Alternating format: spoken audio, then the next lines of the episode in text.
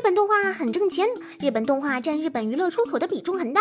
日本动画，关于日本动画对日本有多重要，相信每个动漫爱好者都多多少少知道一些。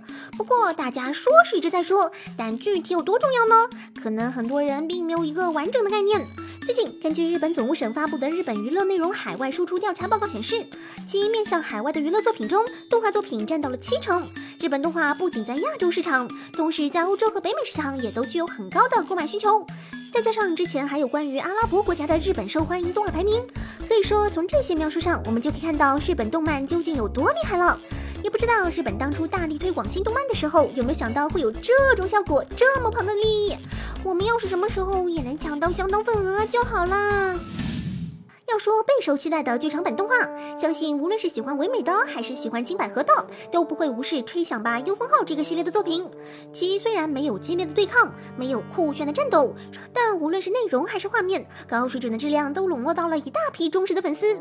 而面对不错的成绩，金水官方近期又正式宣布了制作新剧场版动画《誓言的终章》，并于一九年春季放出。而内容和换主角的丽子与青鸟不同，将会讲述九美子等升上二年级后的故事。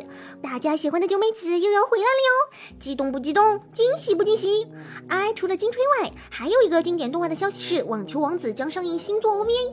嗯，不过杀人网球这个就不知道现在的小伙伴还有多少人都看过了呢。比起网球，对于国人来说更为熟悉的肯定是羽毛球运动。不过不知道究竟是什么原因，我们似乎并没有看到过多少羽毛球相关的动漫，像《大河羽球男》之类在日本还算有些人气的作品，国内看过的人恐怕也没多少。而有影响的动画更好像是一部也没有。不过由冰田浩辅原作的《轻羽飞扬》将于下月开播，最近也是公开了新的主视觉图。话说，也不知道这次羽毛球的内容里最后会不会有中国的元素呢？怎么说也是出过很多大魔王的存在啊。虽然没有乒乓球那么碾压性的夸张，最近也有些波动，但依然是世界最强系列。要是有的话，在国内的收视会好不少吧。不知道是不是因为受了鸟取县建造柯南小镇的刺激，作为尾田荣一郎出身的熊本县最近宣布要投资一千三百万建造路飞铜像。